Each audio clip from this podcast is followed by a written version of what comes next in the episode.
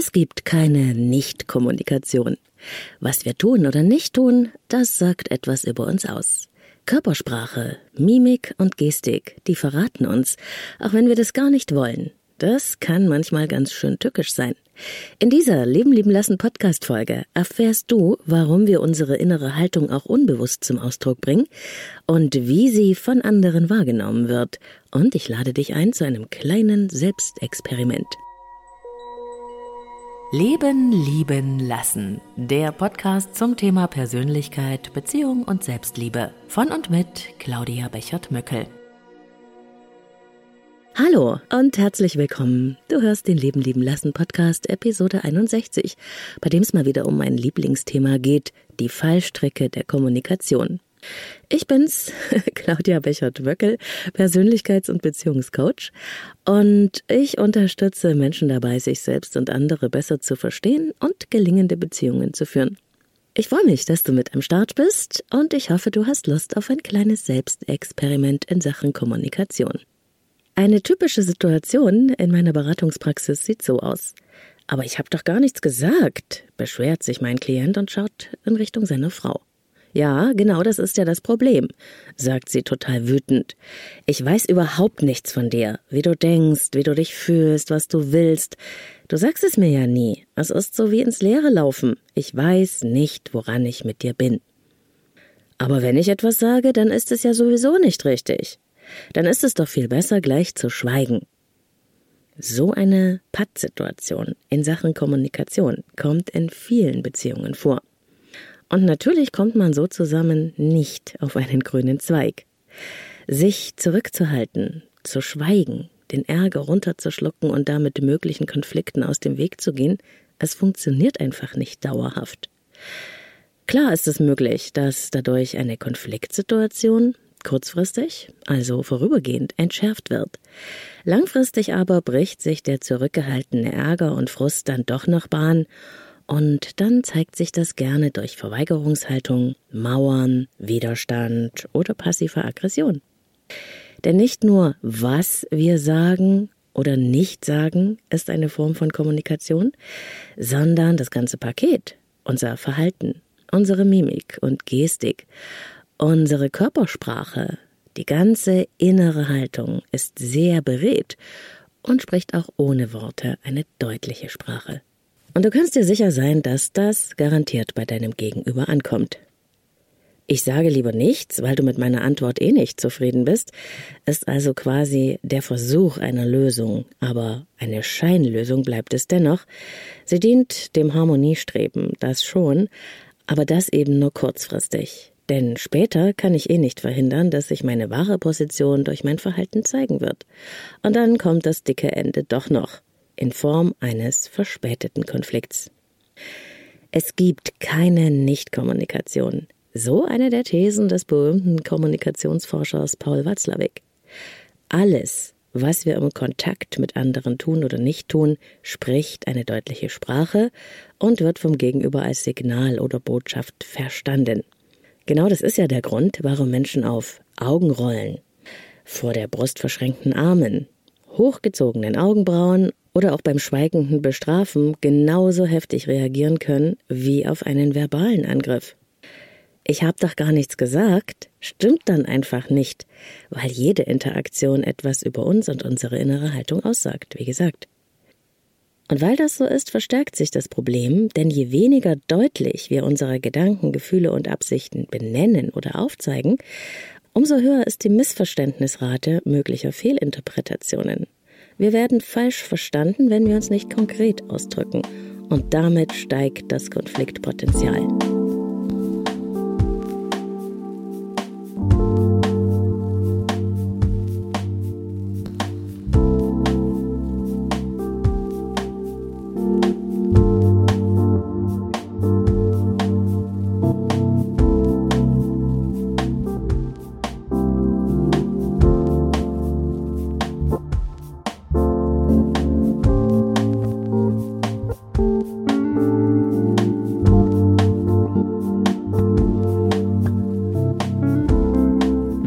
Müssen uns darüber klar werden, dass wir immer kommunizieren, bewusst und auch unbewusst. Wir sprechen mit Worten, mit unserer Körpersprache und mit unserem Verhalten, mit Blicken und Gesten, mit der Mimik. Nicht alles davon steuern wir bewusst, also absichtlich. Manchmal kreieren wir auch sogenannte Double Binds, senden also zwei völlig verschiedene, widersprüchliche Signale. Annika und Ria sind ein Paar, das sich sehr liebt. Doch es gibt da ein riesiges Problem, das zwischen ihnen steht und noch ungelöst ist. Annika erzählt mir ihre Sicht auf die Dinge und fängt dabei laut an zu weinen, weil sie sehr, sehr verletzt ist. Ihre Gefühle brechen mit einer großen Dynamik aus ihr heraus. Es ist mir egal, ich bin wirklich darüber hinweg, schleudert sie Ria mit riesiger Wut entgegen und versucht Ria, mir und vor allem sich selbst genau das zu beweisen, dass es ihr egal ist. Ihr bebender Körper und ihr Weinen sprechen aber eine ganz andere Sprache. Ria sieht erschrocken aus. Sie ist ganz offensichtlich verwirrt und hilflos, mit Annikas Doppelbotschaft überfordert.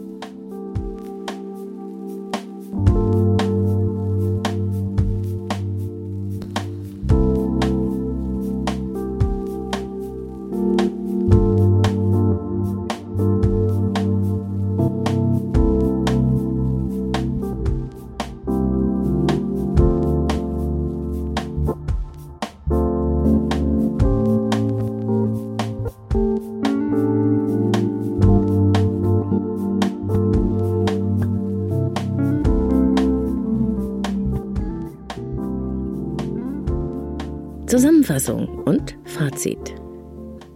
Wir können gar nicht nicht kommunizieren. Paul Watzlawick, der berühmte Kommunikationswissenschaftler, sagt dazu, jede Kommunikation, nicht nur mit Worten, ist Verhalten. Und genauso wie man sich nicht verhalten kann, kann man auch nicht nicht kommunizieren. Selbst wenn du einfach nur im Wartezimmer deines Arztes vor dich hin auf den Boden blickst und nichts sagst, sendest du damit etwas aus. Sprich mich nicht an. Ich stelle es mir immer so vor, wir alle sind wie ein riesiger Rundfunkmast. Wir senden 24-7 unsere ganze innere Haltung auf verschiedensten Kanälen nach außen. Außerdem weist Paul Watzlawick auf Folgendes hin. Jede Kommunikation hat einen Inhalts- und einen Beziehungsaspekt, wobei der letztere den ersteren bestimmt. Bedeutet, der Inhaltsaspekt also die Sachebene, hat die Aufgabe, Informationen zu vermitteln. Um was geht es?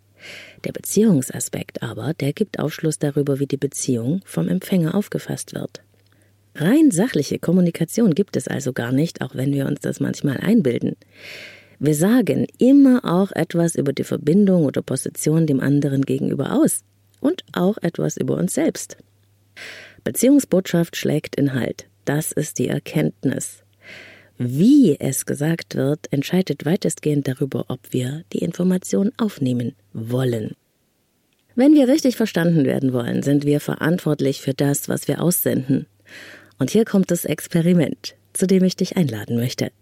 Beobachte am besten einmal selbst, welche Signale du aussendest, auch wenn du verbal nichts sagst. Mach das mal so ein paar Tage lang, so wie ein Forscher, und versuche dich von außen zu betrachten während du in Interaktion bist. Schalte in den Beobachtungsmodus. Wie ist deine Körperhaltung? Fühlst du dich zugewandt und offen? Wie würdest du dich selbst wahrnehmen, wenn du in diesem Moment dein Gegenüber wärst? Sendest du unterschiedliche Signale aus bei verschiedenen Menschen? Und wenn ja, welche und bei wem? Diese Selbstbeobachtung kann Erstaunliches zutage bringen und uns sehr viel bewusster für unsere Interaktionen machen, auf allen Ebenen. Ich wünsche dir spannende Erfahrungen. Deine Claudia.